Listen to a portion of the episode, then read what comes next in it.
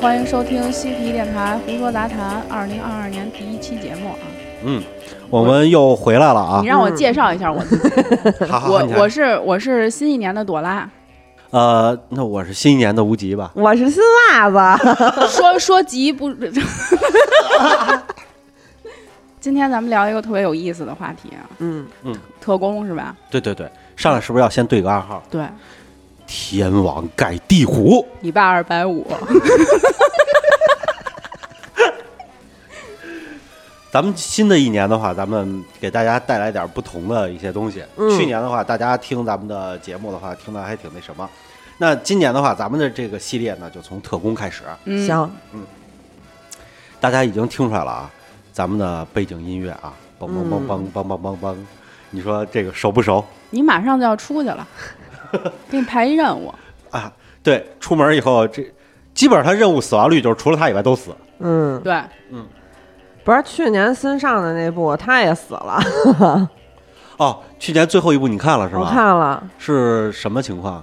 呃，反正就是什么幽灵党，然后呢，他跟他媳妇儿，然后他媳妇儿生一孩子，然后都被幽灵党抓走了，他就去救他们，然后最后呢，呃，为了摧毁他们那个幽灵岛在的基地，然后扔了一个炸弹过来，就给他炸死了，他跑不出去了，他孩子呢？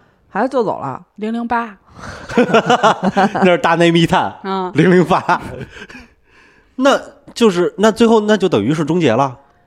嗯，不好说，但是零零七这个代号不是一直都在吗？可能就是换一个零零七呗。啊，就是那个组织里的那个，就跟那个什么特工学院似的，你死了以后，你的代号给你下一个。对对对，因为他中间有一段就是他已经退休了，但是他代号是给一女的使了，女零零七啊，对，女零零七，那那女零零七还挺挺挺飒的，那活了吗？活了，就他死了，那下一步就该改女零零七了。可。能是。政治正确了啊，还是一黑黑人，人，真是黑人，真的是啊？真的真的，哦，那是不是性别方面 就是这种性取向啊什么的，还得放宽一点，放宽一对点，对对对对。对，哎呀，这个零零七这个已经渐渐从一个这个英国特工，已经沦为一个美国政治正确特工了。嗯，就是之前看那个就是特工片啊什么的，看到后来的时候就觉得看的太多了，然后我就特别喜欢看那种特别搞笑的，嗯。呃，就比如说那个憨豆特工啊、嗯。什么那种。嗯，其实那个憨豆啊，憨豆先生啊，他这个就是里面讲的就是他，呃，怎么说呢？阴差阳错的，就是就是一大堆失误，就完成了一个就是任务嘛。嗯就比如说那个什么，把人家东西给毁了，然后完了以后去当街去当街去找人。领导只看结果不看过程，呃，对你无论你过程有多傻逼，他最后都完成任务了。嗯不过在我们的印象里，特工都是一些就是经历过高素质培养的人才。可说呢，嗯，他基本上不会出现这种失误。说是这么说吧，也看是哪儿的 哪儿的特工，对对对，但是呢，这个历史就总给我们啪啪啪的打脸。就是你以为《憨豆特工》是一个搞笑片儿，其实在我看来，它就是一个纪录片儿。嗯我们先来看一看啊，就是这些人都出自哪儿呢？是著名的、大名鼎鼎的戴英的情报机构。大英情报机构知名啊，有名啊，对，它一共有两个最出名的，一个叫军情五处，一个叫军情六处。嗯军情六处大名鼎鼎，对，就是怎么说呢？这个这个机构就可以说是融合了傻逼和牛逼的两种人的一个 一个一个机构。它是怎么来的呢？机构也都这样，就是这个机构啊，就是咱们先来说一下这个英英国的军情五处。嗯，嗯这军情五处来头可就大了，它呢是世界上最具神秘色彩的谍报机构。有多神秘啊？嗯，挺神秘的。它也成立在什么时候呢？一九零五年，嗯有一个英国的一个陆军大臣叫做霍尔丹。哎，你听这名字就特别魔兽啊！是，他就他呢，就是实施了一个叫做军队改革，促使这个情报的机构的成立了。嗯他就是为了让这些部队呢有这些，就是怎么说呢，就是战前的这些呃陆军啊，有这个战前的这个指挥。嗯但是呢，这个总参谋部呢，情报就是他们就开始争抢了。你成立了这么牛逼一个机构，刚成立，然后呢，它归谁管呢？军情五处成立了，说干脆我就是收归统一来管理，嗯把这些情报部门。英国其实它跟咱们不太一样，就是咱们好像觉得就是咱们国家就是你看这个就是这类型部门都是有一个统一管理的，对你才好管。但是在国外真不一样，他们不会是跟公司似的自负盈亏吧？他们每一个部门都会有自己的情报部门，嗯都是按照自己的来管理，而且他们之间互相不同属。嗯比如举个例子，日本，咱们看日本，就是二战时候，日本日本什么的，咱们都觉得是统一在这个天皇的旗下什么东西。其实你会发现，它分成两大派系，一个叫海军，一个叫陆军。嗯海军非要去打美国，陆军就不让他去打，把美国给招了以后，后来招致失败嘛。但是他们昭和成功，啊这这昭和是成功了，对这个海军和陆军一块儿努力的。英国其实它也是，嗯它每个部队啊都有悠久的历史传统，这些部队也都互相就是怎么说，互相之间都比较掣肘，在干好多的事儿的时候。嗯嗯这个军情五处成立了以后啊，他一直是处于那种极度机密的情况下工作。他呢不受政府的领导，政府你想去问他点什么事儿，要点什么情报，人家不给，所以在政府的名单上就没有他。嗯哎，为了改变这个政府在领导指挥上的一个被动的局面呢，后来那个英国的前首相梅杰执政期间就把军情五处给拉到了政府的旗下，嗯他就一下就上升了地位了。我原来同属于军队的，现在我属于政府，那我是不是跟你军队平齐了已经？嗯嗯业务上就归到了英国的外交部负责，然后处理那个政府的安全、防务、外外事啊、经济方面的事务，搜集情报。嗯，这一下，他的情报职能就扩大了。嗯所以呢，军情五处呢，它有一个别称叫做英国安全局。哎，这个名字就比较大了，就是军情五处就相当于就咱们所谓的美国的什么神盾局，什么的 就像这种东西似的，里边人家都是什么人啊？嗯小怪物，都 都是一群小怪物。我跟你说，军情六处是干嘛的呢？嗯它其实是全称叫英国陆军情报六局。嗯就咱们好像觉得就是听说过五处六处，没听说过四三二一是吧？是七八九十什么都没听说过什么的。但其实这些简称啊，你可以发现它不同属于同一部门，它并不是按照这个数字来进行排列的。嗯六处就更厉害了，它是与这个克格勃，嗯就是前苏联的克格勃，然后还有就是美国的中央情报局，也就是 CIA，嗯，以色列的摩萨德，以及中国的朝阳群众，并称为世界五大情报机构还有一个呢，啊。中国的海淀网友。哎，这海淀网友比朝阳群众稍差一点儿，你知道吗？出镜率没那么高，是是是，这不就是就五处就比六处要要要差一点吗？对吧？嗯嗯出镜率没有那么高吗？所以就是显显显现于世的五大情报机构里头就有这个军情六处。不过话说，这朝阳群众真的挺神秘的。你说话小心点，咱们这是朝阳区吧？对，啊咱们就是对朝阳区，嗯哎呦，小心点儿，小心点儿。那那咱也不干什么呀？一九零九年的时候啊，为了解决这个德国间谍在英国活动的这个，就是已经日益猖獗了，日益频繁了，嗯满大街都是。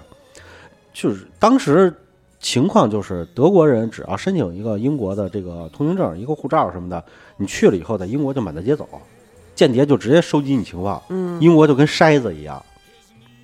所以那个英国情报机关呢，就根据当时首相他的一个建议啊，就进行了改组，军情六处呢就诞生了。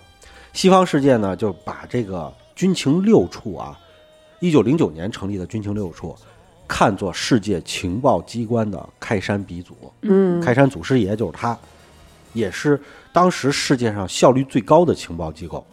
也就是当时了，嗯，对，当因为当时他是开山鼻祖，没有别的情报机构，所以他效率最高。二零一一年五月二十八号的时候，有一本书就上市了，叫做《军情六处》。嗯哎，这个书里就解密了当时很多的，就是传奇的谍报故事，嗯里头包括了零零七的原型。嗯大家发现了没有？就是其实这军情五处和六处啊，刚开始职能是重叠的，就是、嗯就是我五处我也去国外去专门搜集情报，六处我也去搜集情报。都出去散德行去。嗯哎，就是散完德行以后，我收集了情报回来以后，我给谁的问题，一个给陆军，一个给政府，嗯，就是这么一区别。其实他们的就是怎么说呢？他们的来源啊，就是培养人的来源，都是来源于一九零九年成立的一个叫做英国特勤局的一个机构，嗯它是归政府管理的。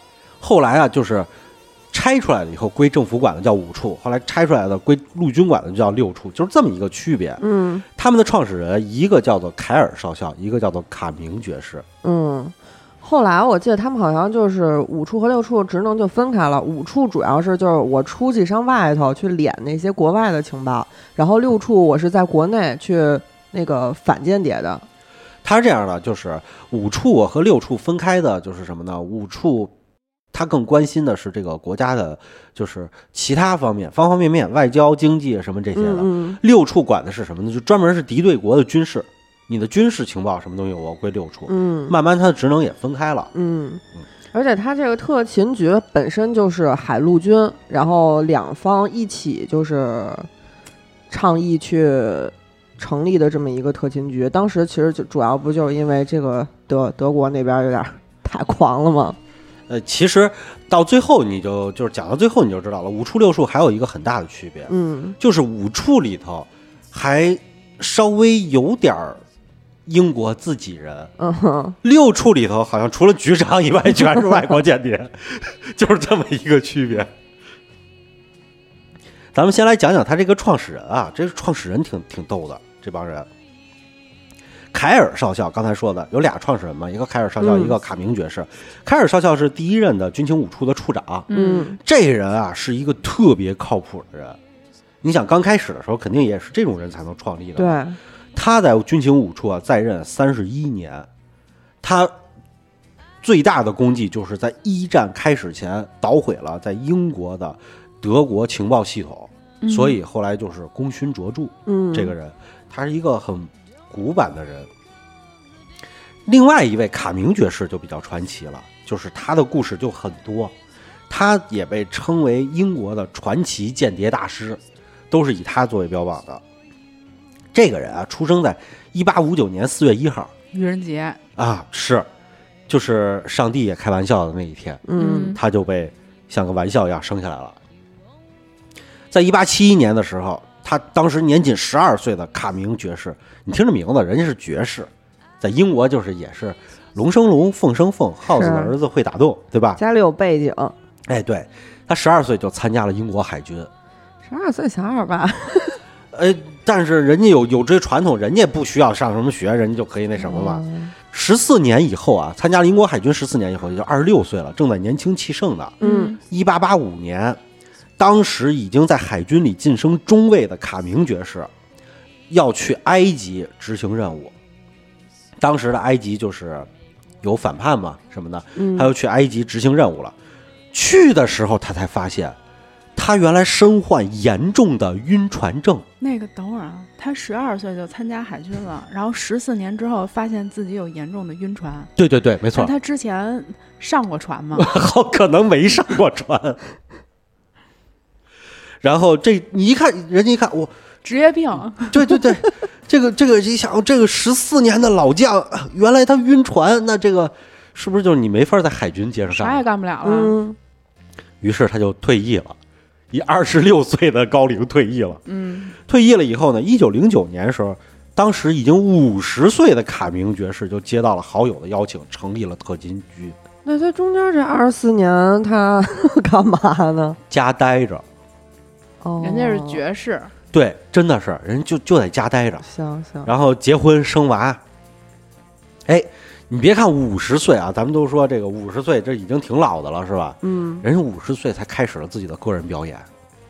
有一次啊，他这个手下啊就发展了一个德国德国间谍嗯潜入德国的。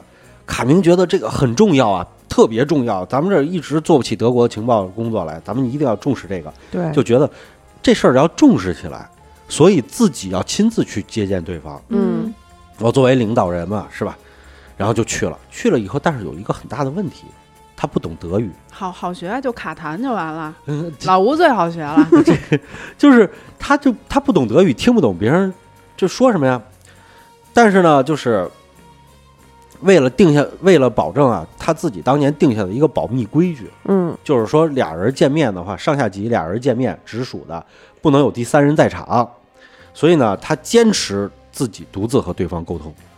于是呢，他就带了一大本厚厚的德语字典，跟对方边聊边查，边聊边查，他就试图搞清楚对方在说什么。太累了。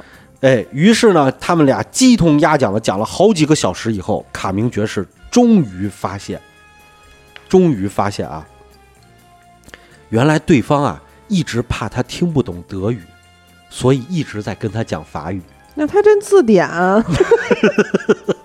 所以就是说，俩人聊了几个小时，谁都没听懂谁在说什么。也反正也是一卡痰的语言。行行，对，但是有很奇怪的事儿啊，就是后人啊在卡明爵士的自传里头发现，他一直坚称自己会法语，也不知道那几个小时他在浪费那几个小时在干嘛。后来啊，卡明觉得啊这事儿啊，就是还是不靠谱，他打算啊自己啊深入德国，亲自去打探消息。嗯嗯，有一次啊，他在德国找到了一个旅馆。到了德国以后，他想先找一个地方，然后再去跟人接头嘛。嗯，但是呢，就是他在德国当地人生地不熟嘛，而且也不会说德语。然后他带一字典去就完了。当地的这个建筑风格呢，又跟他这个老蓝老伦敦正蓝旗的这个老巴黎正白旗啊，什么这些地方都不太一样，嗯对吧？结果呢，他就把一家落魄的，就是连客人都不上门的一个妓院，就当成了旅馆。这是怎么当成的呀？他是故意当成的，然后呢，他刚进屋坐下，老板老板就过来问老鸨就过来问，对对对对对对，是老鸨。老鸨就过来了，就问他要你要什么小姑娘啊？就卡明爵士嘛，英国人嘛，很绅士嘛，就很礼貌的告诉他自己在等一个小伙子。然后那年头啊，就是他们没有什么同性的这个娱乐场所，嗯，这个老鸨呢当场就怒了，就感觉就是这是对自己的这个职业道德的一种侮辱啊。然后于是老鸨下楼扭头就去报警了。卡明爵士呢，就是坐在窗口慢慢悠悠在喝着茶，嗯英国人嘛，喝着下午茶。结果呢，他不愧是特工的鼻祖啊，坐了一会儿就感觉不对，然后站在窗口往往远处一看，哎，德国的警车烟尘滚滚的往这边开呢，然后他拔腿就跑，躲过了一劫。五十多了也不容易。然后，但是呢，腿呢是个好东西，可是他很快就要没了。这有一次呢，他紧接到这个紧急任务，说要到这个伯明翰去，然后呢，政府派的车他就不坐，非不坐，然后呢，非要叫自己的独生子过来开车，而且时间特别紧迫啊，他儿子过来了，也时间也比较长了，所以他就让儿子超速开车，嗯，结果路上哐出了车祸，哎，这个爵位的继承人呢就直接挂了，独子儿子没没了。没了。哎，自己一条腿也没了。没了腿以后呢，这卡明爵士还得上班啊，嗯。认真呢，这个古板呢必须得去。于是呢，他就安了一个假肢，一个假腿，木腿就去上班去了。他安上假肢以后啊，就坐在这个自己的办公室这个桌子这儿去接待这些新人进来嗯培训的新人。他也没法深入德国了，这破腿，所以就在这培养新人。但是呢，他呢跟自己的办公桌底下藏了一把锯，马屎啊，哎，这每当有新人过来来拜见他的时候，他就会跟对方和蔼的聊天儿啊，你来了挺好的啊，这个小伙子很有前途啊什么的。聊着聊着，就把这个锯拿出来以后，就开始锯自己的大大腿，嘎嘎嘎嘎嘎在那锯。挺费意志的，他也，他就是用这个东西来测试这帮新人，嗯凡是这个惊声尖叫的，他都会觉得对方这心理素质不行，这不行啊！你看，一看我这个突然锯大腿，就在这嚎嚎啕大叫的这种，这肯定不行，这还得需要锻炼。你下去再锻炼锻炼啊，嗯再回来。当场呢被吓得面如土色的，但是没有乱叫的那种人，就说明他们心理素质还不错，可以直接上岗了。卡明觉得这种人可以啊，先上岗啊。就是看见他跟人锯大腿，完全没有感觉，还一直在聊天的，说明他就根本没看见自己在做什么。这种人脑子有问题，只能留在本部工作。有一种人就是跑上来笑呵呵的帮他一起锯，哎，我帮您锯，嘎嘎嘎嘎嘎，就说明这个人才是人中龙凤、特工奇才。有点逻辑，但是又感觉有个大病。卡明爵士啊，就是后来腿断了以后呢，他就专心致志搞研究了。他就不但是一个特工鼻祖，他还是一个特工的用具发明家。发明那些废物，比如说啊，他发现了这个男性的精液可以起到隐形墨水的作用，那挺费人的吧？他就觉得取材方便啊，而且这种证据用完就能销毁，简直是完美啊！取材方便吗？这挺累的吧？但是就就是这点嘛，你写信啊就需要比较多的墨水儿，是吧？有的时候呢，就是他后来推广了以后，就是有人发现，有的时候就得好好几个人一起才能完成写这封信。嗯然后呢，你说这个写的时候挺费劲了吧？你读的时候，你说我是拿着读还是不拿着读呢？是吧？而且特工有一半都是女性，他这个这些女性特工，这个写信的时候没有这个功能啊。是不是旁边得站几个男性的伺候着才能写啊？这个，如果你要是个一个老的男性特工怎么办呀？是吧？你要是再是个老的女性特工，你是不是根本写不了这信呢？对吧？这都是问题，是吧？怎么写不了啊？现在这么多，所 以大家就想吧，他发明了这东西以后，大家都怎么写信呢？所以呢，就是这种东这种方式，其实给写信人和收信人都造成了极大的生理和心理的压力。嗯后来呢，卡明爵士呢就把这个废了。嗯，其实啊，就是卡明爵士啊，他还是孤陋寡闻了。嗯在遥远的东方，就是咱们的村头小姑娘可能都知道这事儿，你用一碗米汤就解决了。嗯拿米汤跟米吗？问的好啊，好像是这么回事儿。这个戴英不是有印度吗？他们应该知道有米这种东西啊。你想想啊，就卡明爵士就是创始人如此，你就可想而知他们这个谍报水平是怎么样的。嗨，他这个一战结束之后，这个军情五处六处啊，就是被政府觉得就是没什么大用，然后就 确实没什么大用削减了一下，就是他们当时这个一年资金最早的时候给的是十万英镑，后来这个一战结束之后给削到了三万五，然后呢，一共有八百个，最早的时候是有八百个那个军官，你猜削完之后剩多少个人？多少？你猜猜，不会是剩八个吧？那少了点，十二个。差不离儿，差不离儿。他那个他那个你说的那个就是那个资金，他那个三万五里头嗯好像是三万零多少零呃三万零四千嗯，是五处的，剩下那是六处的。然后，而且这个一战完了之后，那个爱尔兰那边不就开始那个爱尔兰独立战争了吗？然后还把他们给派过去，但是毫无作为，然后还被这个爱尔兰那边的这个机构抓了好多人，反正就又死了好多人。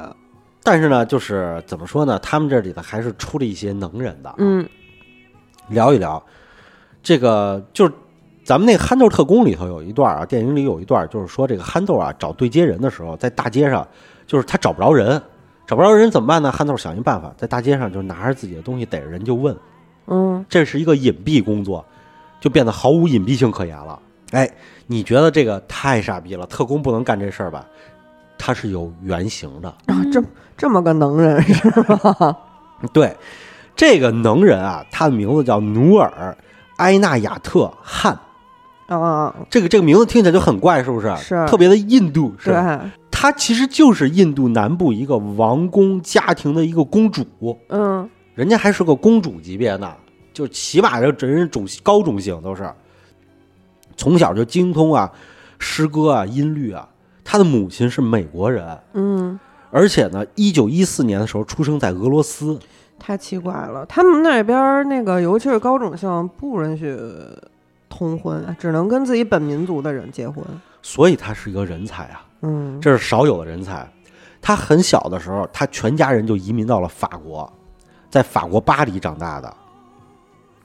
而且呢，他能讲一口流利的法语和英语。嗯众所周知啊，一九四零年的时候，法国投降了。嗯投降了以后，这个努尔呢就跟着家人就逃到了英国。嗯，本来也是嘛，他不是出身印度的这个高种姓嘛，逃到英国是很正常的。结果去了以后，你看这个小姑娘外表出众是吧？就是这么多国的洗礼，那肯定长得漂亮，混血。气质高雅，语言能力还贼强。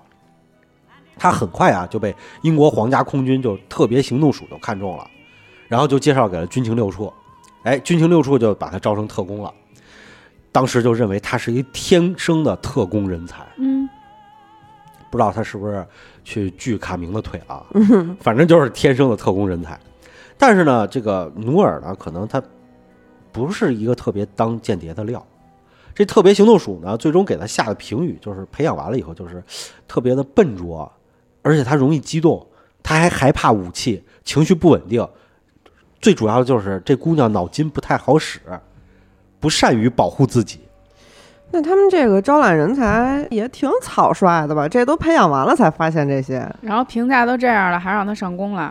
呃，是啊，一到了一九四三年六月的时候，已经实在没人可用的军情六处就把这个年轻的努尔就派往巴黎一个情报小组去嗯，当这个情报员了。嗯他呢充当的叫无线电发报员，代号是特工马德林，哎，还给他一代号。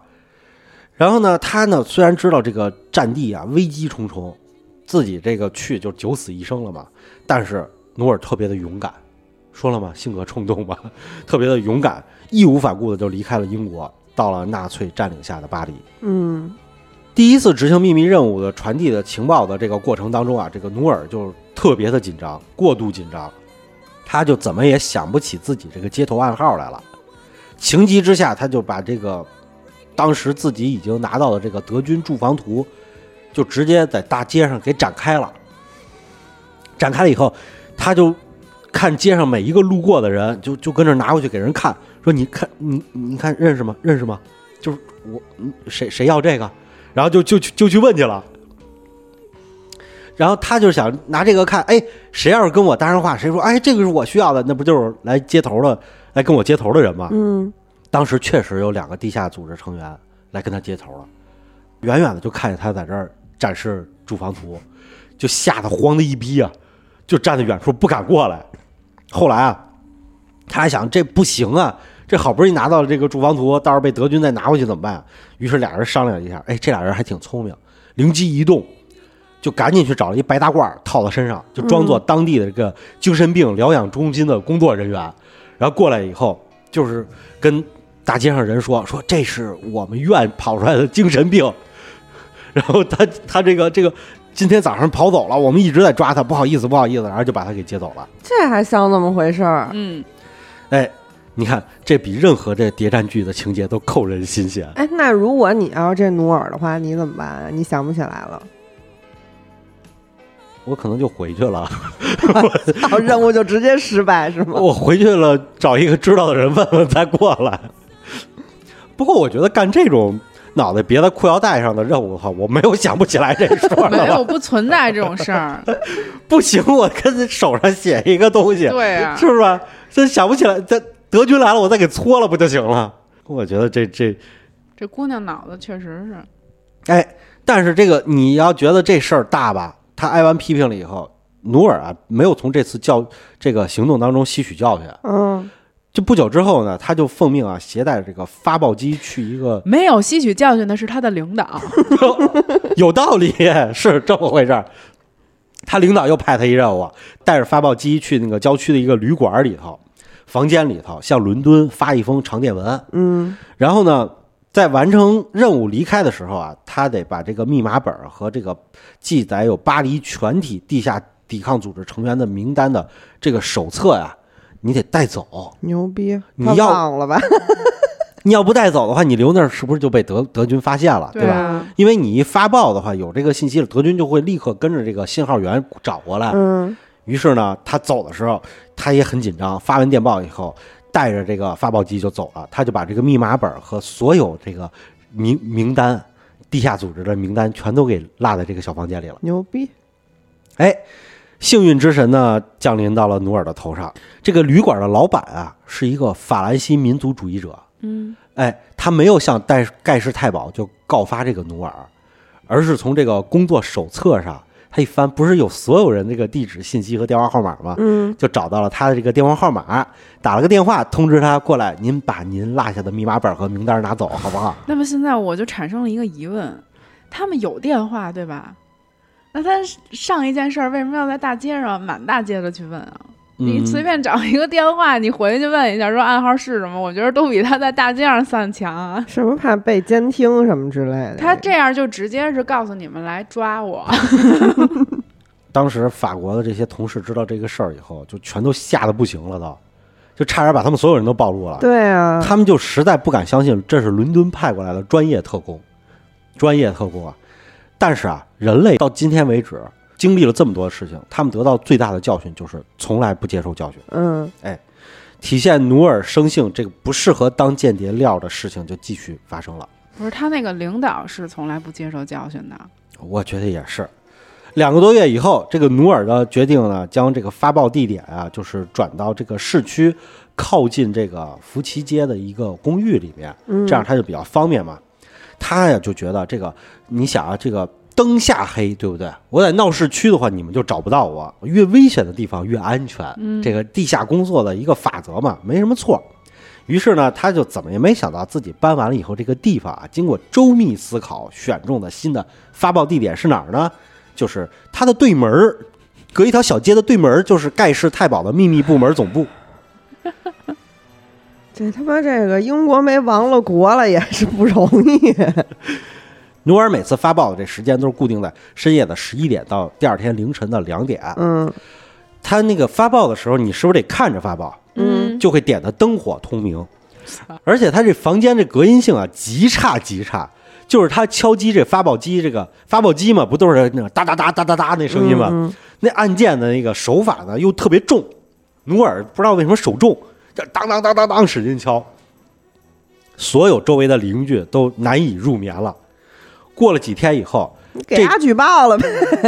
他举报都没举报，整条街都知道他是一发报员，每天晚上大半夜在那儿发报。有一个女人叫雷尼，嗯她就是这女人就觉得你也是嫉妒心作祟嘛，长那么漂亮，你丫还每天晚上在那儿发发电报，扰民。烦哎人。对，然后她就就一生气就跑到对门那个盖世太保那儿把他给举报了。他是一生气吗？不是他那街坊都知道对门儿是 对门儿是什么秘密机构，我有点没太明白。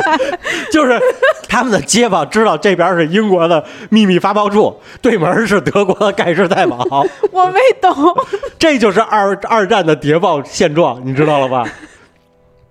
哎，这盖世太保也吓一跳啊！呃 怎怎么我们对面怎么不是盖世太保这么长时间没发现，也够他妈傻的。他每他们每天晚上十十一点到两点发报，嗯盖世太保下班了，啊，盖世太保下班了以后没有人值守，所以也不知道。然后结果呢，就是就被人点了，点了盖世太保，我这不行啊，这个怎么这这是起起点输出啊？这这这是，然后就赶紧就跑到对门去，把努尔给查抄了。嗯，从房间的壁橱里呢，就搜出一个笔记本儿，然后呢，盖世太保就傻了，这笔记本啊，里头啊，工工整整、详详细细的，按照日期，按照就是这些发报的电文，把所有努尔发过的电报全都写在上面了。不是，这是为什么呀？他们这个特工把信号发出去之后，不是应该销毁的吗？努尔不是怕忘了吗？然后他这会儿想起来要记了，对对对，想起来了。然后这盖世太保就是很激动啊，差点把他的泪目就打在公屏上了，是吧？就是感动。这个这个这感动德国。省了多少事儿啊！后来被捕了以后呢，就是这个努尔呢，就是终于展示出了一个职业特工的该有的一个素质，嗯，就是他从小娇生惯养啊，印度公主啊，是吧？在面对盖世太保的时候，宁死不屈，视死如归，绝对不从自己的嘴里透露一点儿信息。都写上去了，盖世太保估计也不用问了。然后后来呢，结果德国法西斯呢对他百般的摧残，到最后啊，把他处死了。处死到直到处死，他也没有从嘴里吐出半点信息。行，一九四四年的时候，这个努尔就在集中营当中遇害了，年仅三十岁。在他生命的最后一刻，不得不说他是一个合格的特工。嗯，二战结束之后呢，英国政府为了表彰努尔在反法西斯事业献出自己宝贵的生命，特别就是追授了他乔治勋章和帝国勋章。行，给他。给他给他。你觉得刚才那个事儿已经就是努尔的那个故事已经够傻逼了，是吧？嗯，也不能这么说，人家都去世了，给人是留点是是面子。嗯，对对对，人起码勋章了，起码还是个就怎么说呢，是个就是英勇就义的人，烈士烈士烈士。嗯，对，其实这个六处里头还是有更绝的人的，那还不够是吗？就是那个就比如说憨豆，他在那个自己的那个电影里头啊，他呀作为一个特工，就把自己给喝高了。嗯，喝高了以后逮谁跟谁吹牛逼，说自己是特工，就是像这种就是不应该是特工基本的素养，对不对？对，他特工干的都是那种脑袋别裤腰带里的工作，刀口舔血。就是他们都应该是这种就是严于律己的，是吧？但是也不都是这么一人，他呢叫做巴特利，他出生在一九五零年，这会儿战争已经结束了啊，出身特别普通，就是他没有什么别的能耐，就是学习成绩好，特别好，所以呢，长大以后就直接考上牛津大学。嗯，那是真好啊，学习，对，他在校期间呢，就别人同学都看不起他，然后呢，沉默寡言，这人也不说什么话，就是跟小自闭症似的，嗯，就是人送外号叫做“白乌鸦。没朋友，”。他在学校时候也曾经报复过社会，有一次啊，他跑到学校的广播电台，然后呢，就是就没人注意他嘛，都觉得这人也不会说什么话什么的，就悄摸进广播电台里头了。他在里头打开了广播，在里面说啊，这个苏联红军马上就要打过来了，导弹已经架在了法国和荷兰，四五分钟以后就要飞抵伦敦，请大家赶紧到地下室躲避，赶紧到地下室躲避。为什么呢？生气啊，就是别的同学看不起他，他就想报复人啊。行，反校园暴力第一人。然后呢，牛津呢就慌的一逼，然后所有的教授学生就全都开始跑啊，扔下所有手里的那些文件啊什么的，都去躲导弹去。牛津这么一乱啊，就传到外面去了，整个伦敦都骚动了，大家都开始找掩体。然后最后政府和军队就赶紧出来辟谣，然后就去抓这始作俑者。然后后来结果没抓到，就让他给跑了。嗯嗯，然后他呢就是最后伦敦政府就只好找牛津罚了一笔钱。教不严，师之过。真是有道理，都都在理在理。然后他在牛津大学读书的时候啊，他他学习的是德语，第二外语学德语。为了学好德语呢，他就开始看书。这个牛津大学图书馆啊，真的是什么书都有，所以他就翻到了一本《我的奋斗》。嗯，元首。哎，这就是个意大利不是奥地利画家小画家写的一本《我的奋斗》，他瞬间就成为了希特勒的粉丝了，就觉得这才是穷人翻身的一个基本的素养嘛，是吧？嗯然后他就逮谁跟谁吹牛逼，说自己特别崇拜希特勒。让他现在说一试试。哎，同当时同学们就觉得这货肯定完蛋了，嗯，这货就死定了。这货 就是你崇拜希特勒，这是这是什么时候？他生都生在一九五零年了，是吧？你崇拜他，你这以后没人要他，这人也找不着工作了，这就传开了嘛。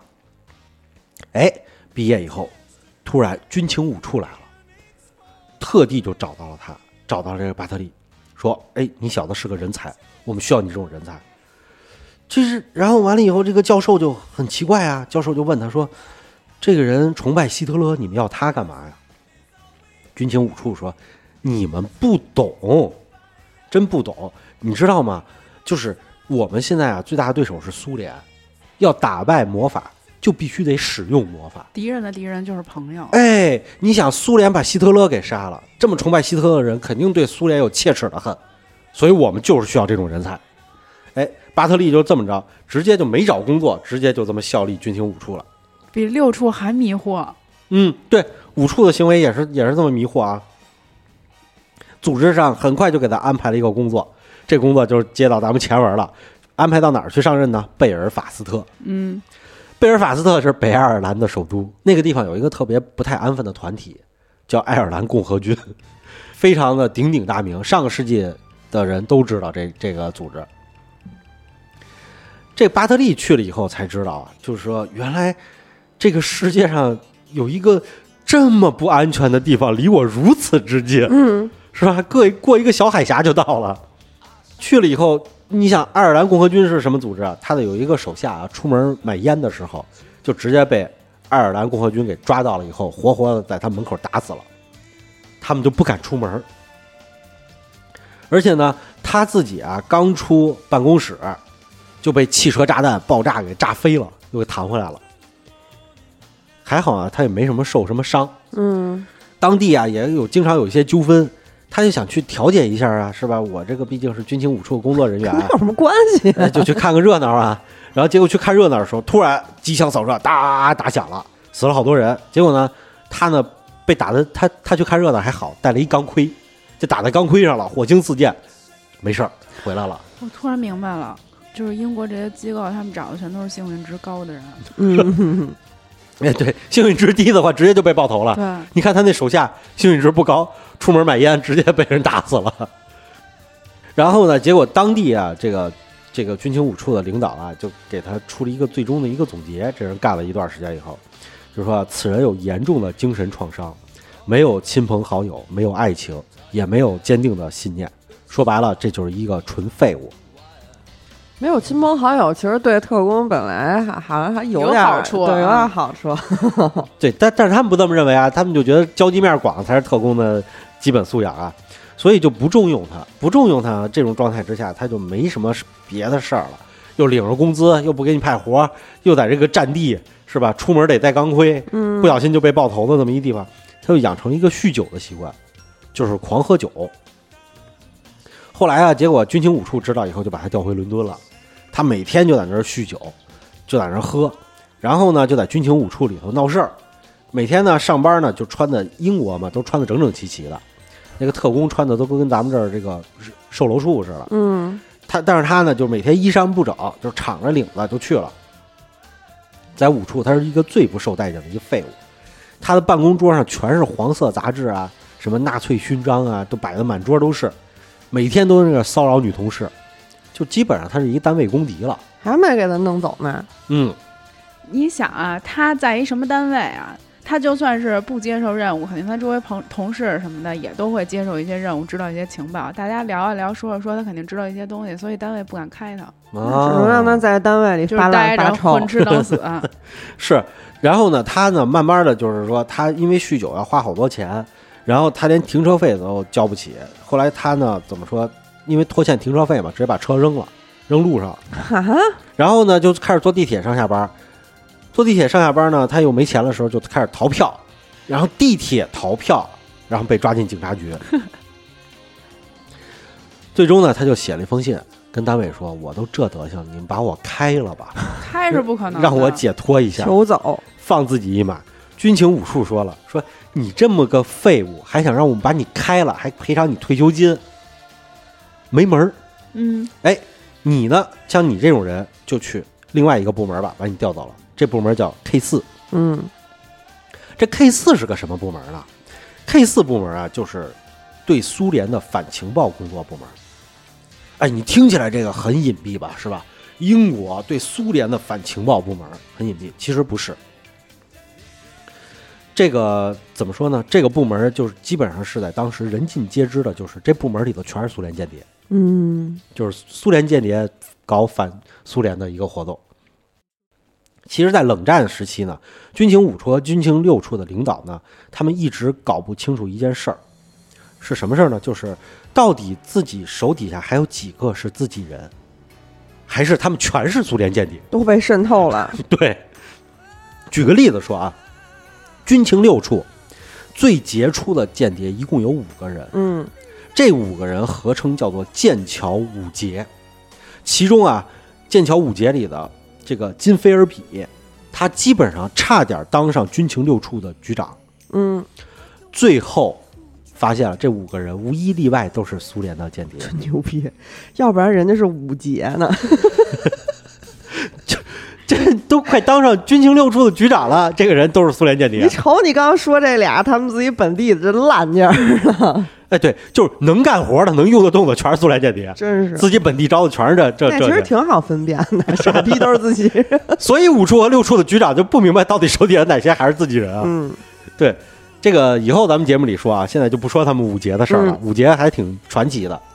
到了这边以后啊，巴特利啊，就为了做好这份工作啊，组织上就安排他，就是说，你要是想做好这个 K 四部门的工作，就是说反这个苏联呢，你就必须得先读一下马列主义。嗯你得读完这个《资本论》啊，读完这些什么这个列宁选集啊，你才能知道他们说的这些话什么意思。知己知彼嘛。对于是，他就开始读。当他读完《资本论》，读完这个列宁选集以后，他豁然开朗。马克思说的是对的，列宁做的也是对的。全世界无产者就应该联合起来搞死资本主义那帮虫子，对不对？嗯，苏联走的路是对的呀，他不会他不是会，爷投共了。我操！于是呢，他就投共了。但是他投共是他自己一人的事儿，你发现这人干事儿全是自己在干，是吧？嗯他投共，他得让别人知道我投共了呀。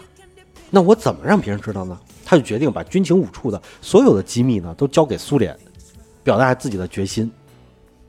于是啊，这时候的巴特利突然就决心投共了。以后这局长确实是分不清谁是自己人，这么烂的一个人，他都能投共了，局长实在是没有想到。是他呢，就是决定投共了以后，读完这些书以后，巴特利就跟换了一个人一样，有信仰了，这回有信仰了，酒也不怎么喝了，人也精神了，每天拾到的人五人六的，而且跑到军情五处去，自己是做情报。他每天都自觉加班到深夜，一下班，军情五处所有人哗就散了，去喝酒、喝咖啡，然后去蹦迪什么的。他天天在那儿加班到深夜。等所有人走了以后啊，他就用间谍相机把这个机密文件整整拍出一套副本来。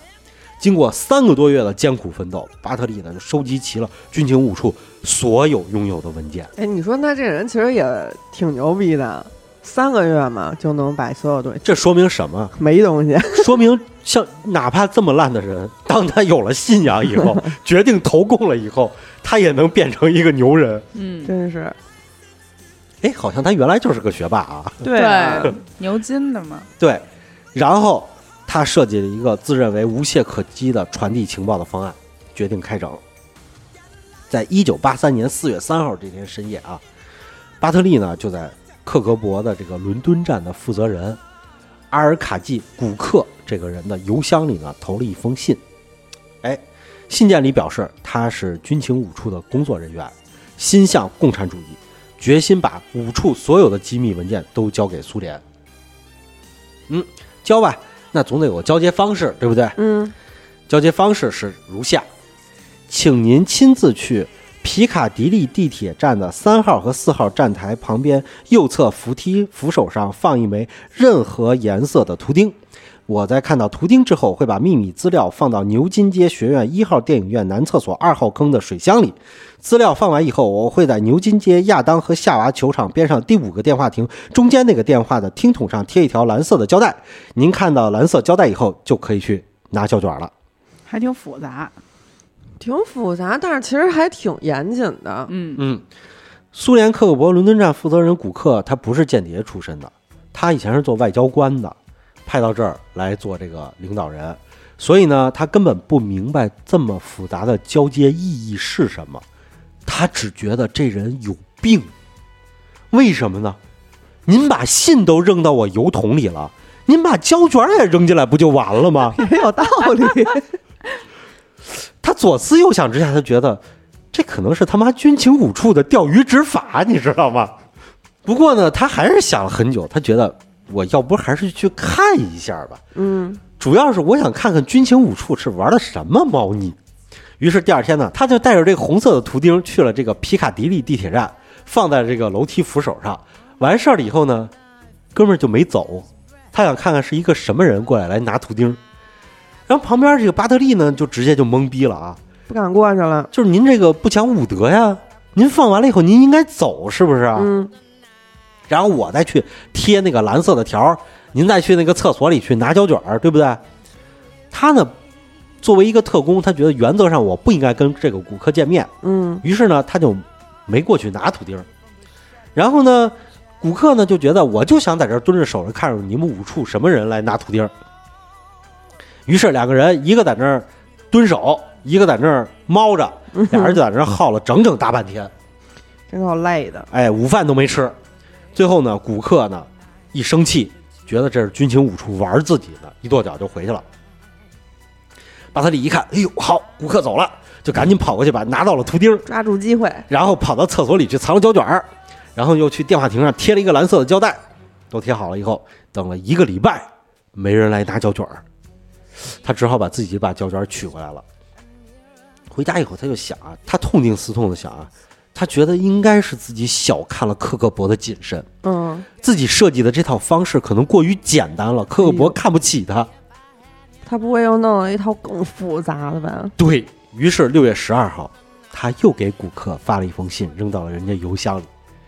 信里头约定啊，七月二号或者七月四号的午餐时间，将您将苏联大使馆的公车停在汉诺威广场北侧停车收费表的附近，这样就表示我们可以开始交接了。我在看到了这辆车以后呢，会将胶卷装进一只空的嘉士伯啤酒罐内，放在格林福德霍森灯像的人行道上的一个没有灯罩的，并且已经歪着了的灯柱脚底下。放好之后，我会通知您交接。如果您要是想在七月二日当天就交接，我会在荷兰公园的大道南侧的公交站牌顶上放一枚蓝色的图钉。如果您想在七月四日交接，我会在尤斯顿车站附近的梅尔顿街。圣詹姆斯花园入口处右手边的门柱脚下留下一些橘子皮，为了避免橘子皮被清洁工意外收走，我会把橘子皮塞进大理石缝里，需要仔细看您才能看到。这顾客又听不懂了吧？顾客收到信以后，直接就把信扔了，觉得这人来了他妈太有病了。巴特利等了一个月，顾客都没把那个车停到那边去。然后呢，他一看克格勃没有任何反应，他想了很久，觉得可能是自己设计的这个交接方式有点复杂了，对方没听明白。想明白了，哎，于是七月十号，他又发了一封信，扔到人家邮箱里，表示自己会在七月十五日的早晨打电话给他对暗号，暗号是什么呢？暗号就是，如果巴特利说剑桥是世界上最好的大学，那顾客要回答牛津比剑桥好，这就对上身份了。确认了身份以后，咱们在电话里头研究天王怎盖地虎，么交接。你是二百五，对，就是这句嘛。然后呢，对上身份了，他们就可以交接嘛。顾客在接到信以后，觉得傻逼又找上我了，果断安排了当天自己外出，拒绝接巴特利的电话。走了，巴特利呢，到了这一天以后，打了一个电话过去，说剑桥是世界上最好的大学。然后电话那边回话是：“您好，我是古克的副官，古克已经出差了，不会接您电话。”然后巴特利说：“也行，剑桥是世界上最好的大学。”电话那边说：“没什么事儿，我就挂了，爸。”挂了以后，他再打电话就打不通了。巴特利就想了很久啊，觉得可能跟他们交接有点不靠谱。嗯，他们不说人家不靠谱呢，嗯，他想了，那自己还是出国吧。嗯我去奥地利，把胶卷交给奥地利当时的苏联克格勃，就算完成任务了。为什么呢？因为奥地利当时是中立国，他这个地方的苏联大使馆，全世界都知道是克格勃机构。嗯但是接电话的这个人不是是古克的秘书吗？副官吗？这个人啊，叫做奥列格·格尔基耶夫斯基，他其实啊是当时世界上特别少有的打入克格勃的英国军情五处特工，也就是说，他是真正的他是英碟中谍，他是碟中谍，就是他是意想不到的英国特工。嗯所以他在看到第一封投诚信之后啊，他就把这个信交给了军情五处。军情五处和军情六处当时经历了两轮大规模的筛查，就想找出谁到底这么猛，嗯，把所有的这个东西都拍了，要给人交出去。真挺猛的，嗯，筛查的时候，这个官员就当时也有巴特利啊，嗯就叫过来了，叫过巴特利过来了，说你过来以后，你回答一下，就是说你首先你信仰什么？巴特利说我是个坚定的马列主义信仰者。说那你对苏联怎么看的？苏联的路线是正确的。说如果你遇到苏联特工，你会怎么做？我会投共啊！我说过了，实在的，人家爷投共了，我我要去参加这个苏联的克格勃啊。然后军情五处和军情六处的官员就想了，不会是他，肯定不是这人，因为真正啊把这个消息全拿到了，然后再往外传的这种人，肯定都是保守自己身份的。他们是从上到下都有大病吗？最危险的地方就是最安全的地方。嗯就是你不会说是一个苏联特工，你想投共的人，你想把这个机密都交出去的人，还大声密谋，是不是？嗯，在我面前就告诉我，所以肯定不是他，肯定不是他，你放心。所以呢，他传递了两次信息，筛查了两轮，都没想到是他。其实最后一次电话呀，就是想起来的时候，就是军情五处已经怀疑到巴特利了，嗯，因为他们装了窃听器，然后呢，而且他们也就知道电话从哪儿打出来了，他们怀疑了，不会真是这傻逼吧？人家都告诉过我们两次了，他要投共了，然后于是就跑到他家去装了窃听器，听了两个月，发现毫无进展。为什么呢？巴特利下班了以后啊，因为他投共没成功，心灰意冷，又开始酗酒，一酗酒就出去街上瞎逛，要么就躺在街上睡着了，所以跟他家装窃听器一点用处都没有。嗯听不着什么。终于有人说巴特利请假了，哎，请假了，他去哪儿？买了一张去奥地利的机票，嗯一下就暴露了，就是他要去奥地利，那这不就是带着情报去奥地利去交给这个科格勃吗？也不能说一下就暴露了吧，早就暴露了。暴露很久了，就是没人信，对自己暴露了都没人信。然后结果他们就赶紧去抓人啊，军情五处就跑到他家把巴特利给摁下了。这个人绝对不能让他走啊，走了这个多大的损失！摁完以后回去啊，什么都没查出来，证据什么东西都没有。嗯然后呢，巴特利呢，合格的特工啊，一遇到这种事儿以后，巴特利，我苏联特工的职责来了，嗯也投共的职责来了，绝对不能说，什么人都不能说。结果就没没说。这时候啊，就是审了好久，审不出来以后，他的巴特利的老上司来了，看了以后说：“你们交给我，都出去，都出去。”就交给他了。出去了以后呢，这个上司直接花钱出去买了一大箱威士忌过来，请巴特利喝。巴特利就开始喝喝喝喝，一下就喝高了。喝高了以后，然后当时他上司就跟他说：“说你这个什么什么什么。”他说：“我的偶像是谁啊？金菲尔比，知道吗？隐藏在你们最中间最深的苏联特工，这差点当上你们局长。”然后说：“你还像金菲金菲尔比呢？就是你这个德行怎么能当人家呢？你看你这什么技什么专业技巧都不，就是都不具备。”没能力。没能力啊，只会喝酒。然后这喝高了的巴特利就说：“就说你说我没能力是吗？带着你的人跟我走。”然后就带着军情五处的特工们就回家了。回家了以后，他就从这个剃须刀的盒里头直接咔吧拆开了以后，拿出了他的缩微胶卷儿，然后还去自己的院子里拿铲子咔咔咔咔把自己的相机和笔记全给挖出来了。所以说不能喝酒嘛。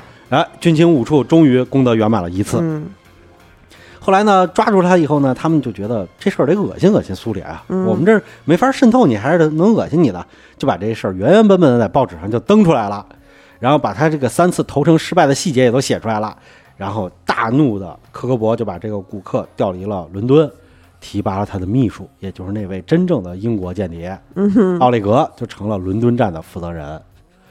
最终呢，巴特利呢被判入狱了二十三年。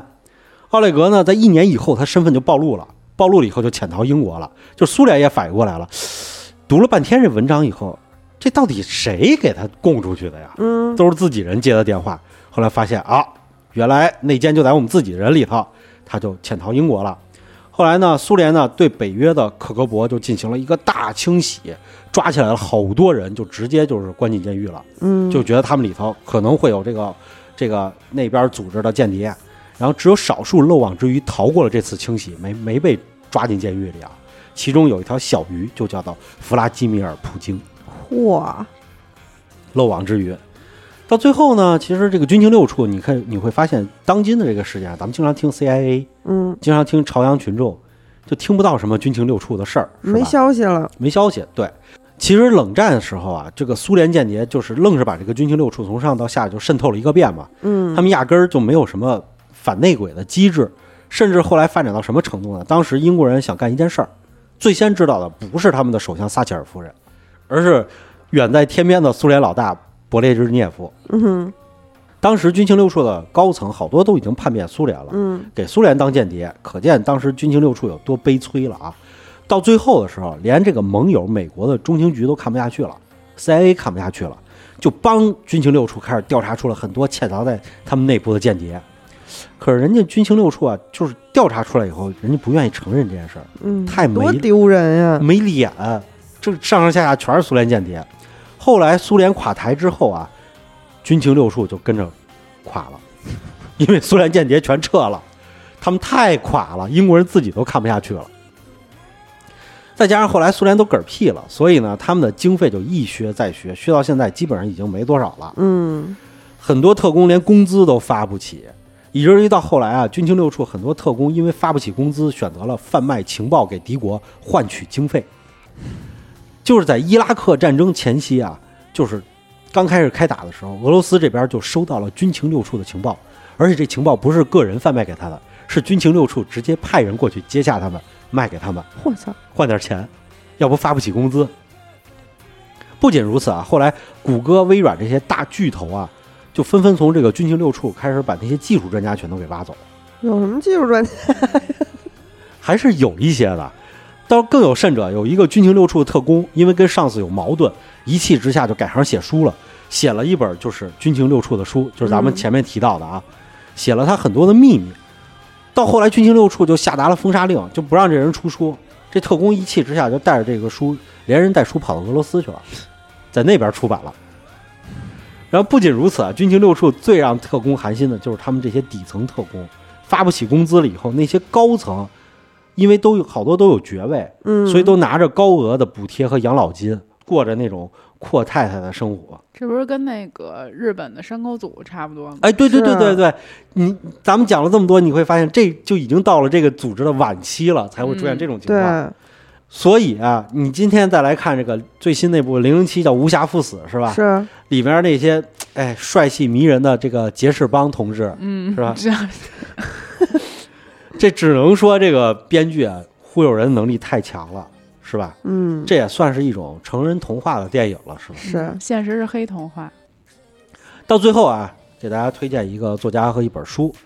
这个作家的名字叫勒卡雷，嗯，这人呢原来就是军情五处的特工，最后因为也是工资太低了，就转行写书了。